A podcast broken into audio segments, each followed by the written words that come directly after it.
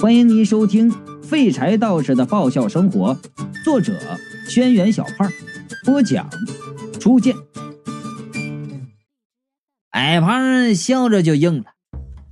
待他们离开，才在地上吐了口唾沫，对着门那边骂道：“呸！两个狗东西，想抛下我一个人！”骂完还不解恨，在门上踢了两脚。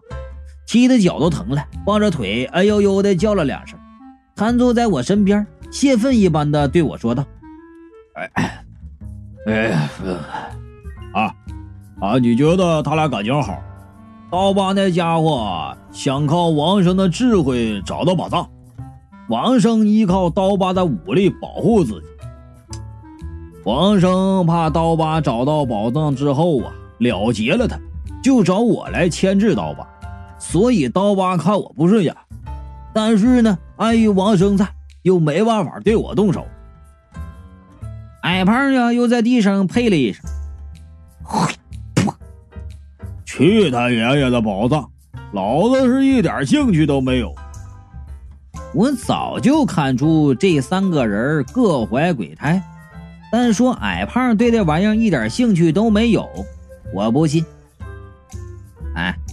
他们有钱了，你就一点都不羡慕？钱？这矮胖啊，眯着眼睛看了我一会儿，哈哈哈哈的笑了。呃，你以为我们找的是钱吗？啊？哈 哈哎呀，我还被他给笑懵了。哎，不是吗？哎呀，这，哎呀，我跟你说说吧。王生死前妻妾成群，家财万贯。这刀疤呀，生前是个土匪头子，称霸一方。他们自己家那都已经是金山堆成银山了啊，还会为了现在这这这这这这钱混上五百年？矮胖高声的笑道：“ 哎，嘿 当初啊。”传言这藏宝图里确实有钱，可是他们为的不是钱。我更糊涂了，哎，那是为了什么呀？为了……矮胖身体前倾，压低了声音对我一字一句的道：“君临天下。”四个字如同一道惊雷。把我炸的汗毛都竖起来了。君临天下四个字儿，在如今军事全球化时代说起来无疑是笑话。可是啊，矮胖的表情和王生刀疤五百年的执着，却让我相信他说的是实话。你说，我这嗓子有点哑。怎么君临天下呀？现在这个社会，就算你拿到皇帝玉玺，党中央也不会承认你呀。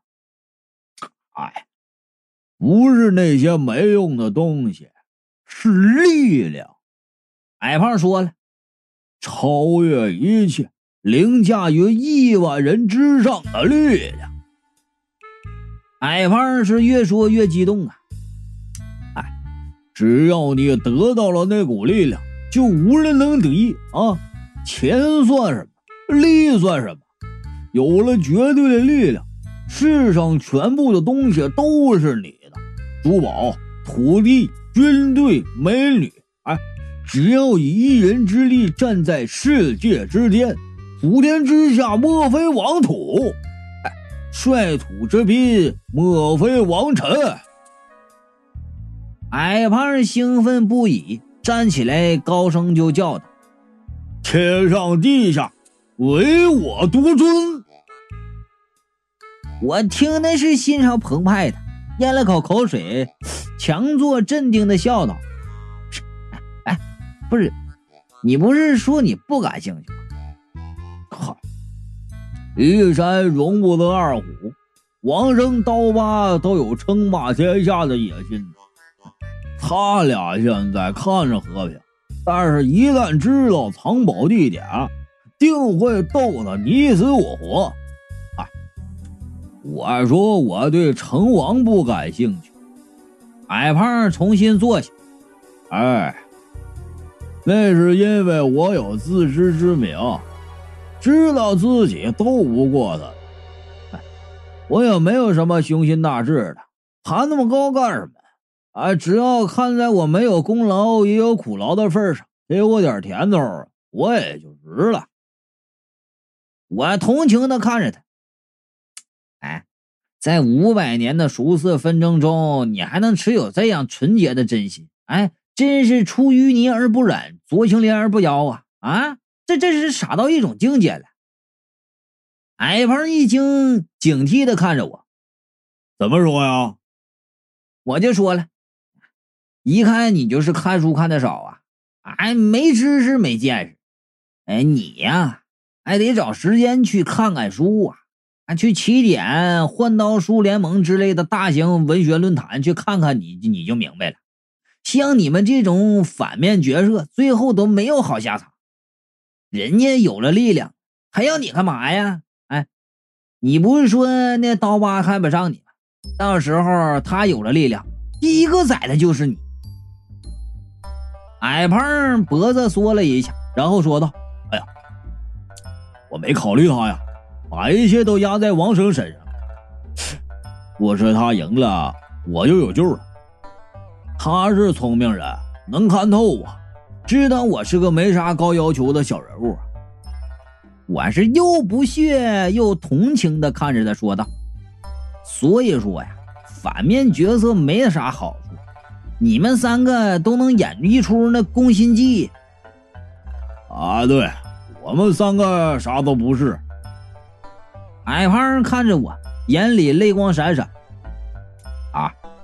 刚才宁宁愿豁出命，也不愿意让云美交出地图，和云美宁愿交出地图，也不愿意让你受伤的情景，真是感人啊！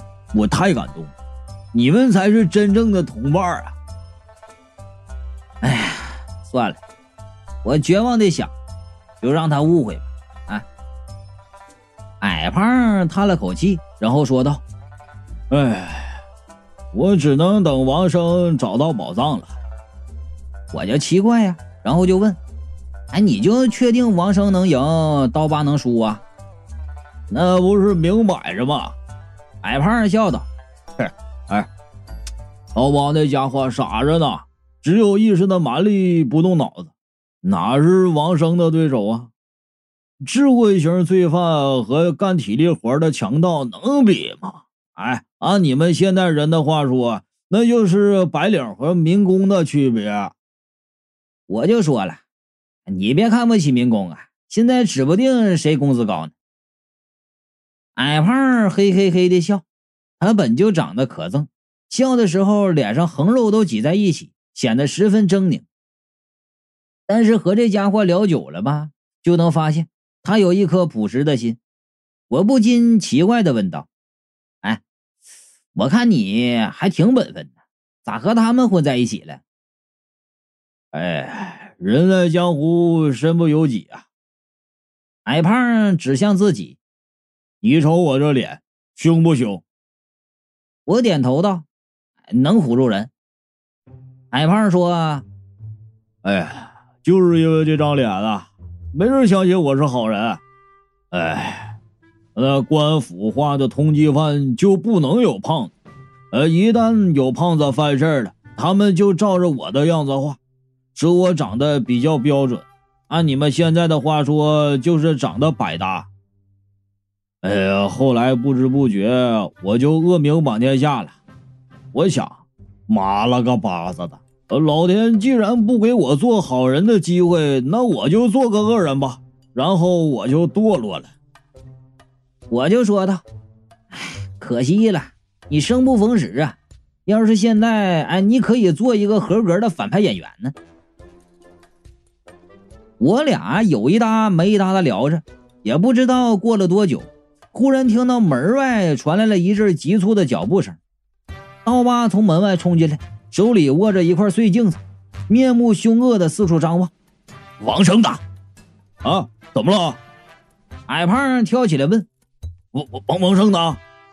跑了。那小子故意把我引到柳云美那里，他想让我死。刀疤恨恨的道：“忽然这么干，他一定发现宝藏的地点了。”什么？矮胖大受打击呀！他肯定想不到王生会在这种关头抛下自己。娘的！刀疤又冲出门，老子要他的命！矮胖二话不说也跟着跑了出去。我爬起来就喊。哎嘿嘿，先把我解开！伴随着我的呼喊声，他俩越跑越远，不见了。我跳到门口，打算从外面拿片碎镜子把绳割开。刚把头探出去，就看见云美站在不远处。我激动的叫道：“呃云美，哎，云美！”云美转过头瞅我，嫣然一笑，朝我伸出手。只见数以千计的玻璃碎片啊，嗖嗖嗖的往这边飞。我连忙钻进屋里，躲在门后。只听那门外全是碎玻璃打在墙上，汤汤汤汤的声音。哎，你打错人了！我隔着门就喊：“你看清楚啊，是我呀，我是玛丽树啊！”没用的。窗外忽然传来熟悉的声音：“他现在已经被仇恨蒙蔽了头脑了。”这熟悉的声音听得我心中一阵激动啊！转头就叫道：“皮卡丘！”但一扭头我就傻眼了，窗外边站着一个高大的男人，身材呃跟那个阿诺·施瓦辛格似的，哎呀，剑目星眉啊，脸上毫无表情，要用一个词来形容，那就是酷。哎，皮卡，我怀疑的问道。被貔貅啊！男人沉着的点点头。你出去的时候没把我带出去，我就说了，哎，你咋变成这样了？貔貅就说道：“这就是我化成人形的样子。”我是怒从中来呀，然后就说道：“你这样不行啊！”你这样就改变了小二楼雄性雌性生物的平均水平了啊！没办法和小二楼其他人打成一片啊，破坏团结。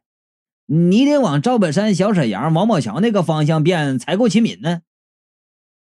貔貅冷哼道：“哼，我向来独来独往，不在乎别人的看法。”哎呀，我现在才发现呢，貔貅这货如此的虚伪，如此的矫情。真不在乎别人的看法，那他咋不变成憨豆先生呢？行了，我说，快进来把我身上的绳子解开。貔貅点点头，推开窗户，扶着窗框往里跳，动作十分潇洒。如果没有头撞在窗框时候咚的一下，那也算是一气呵成了。眼看着他跳进来的落脚地，正是昨天插进矮胖屁股那根长钉子，我连忙就叫道：“小心呐！”说的晚了点那根钉子已经扎进貔貅的右脚，脚底进，脚面出，看样子是扎透了。貔貅依旧面无表情的看着我：“怎么了？”我指着他的脚：“哎，你没感觉呀？”皮球把那钉子从脚底拔出来，哼了一声，扔到地上。这些小伤，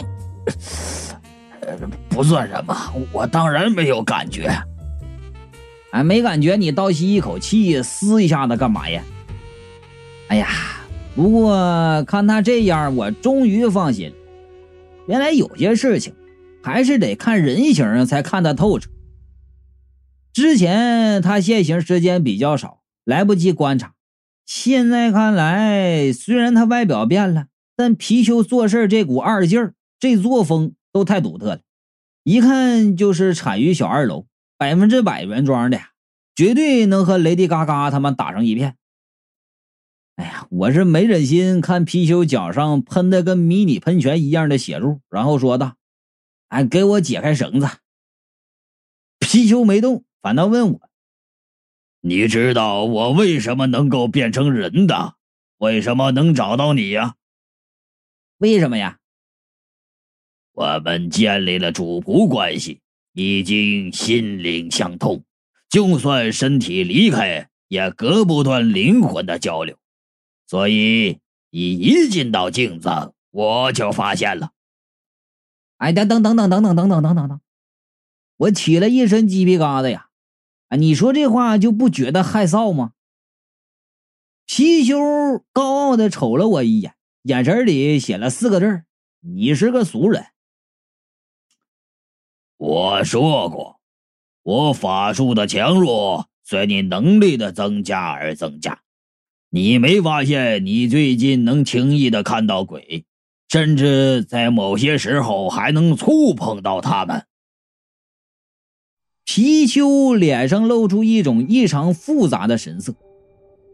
那是因为你的能力提升了。为什么呀？我比他还吃惊呢，我啥也没干呢。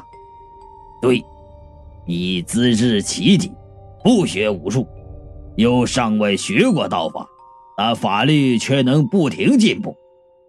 貔貅说：“这事儿早就被天界发现了，已经啊被列为七大未解之谜第七大谜——玛丽术进步之谜。第第第第七大谜，我就问了，第六大谜是什么呀？”第六大谜是 UFO 是否存在？貔貅对我说了：“为了你，天界研究组专门组织了一个走进迷信科研组来研究这个课题，这是个莫大的荣誉。”这么厉害呢？我兴奋的问道：“哎，我到底进步到什么程度了？哎，能千里之外取人是性命了？”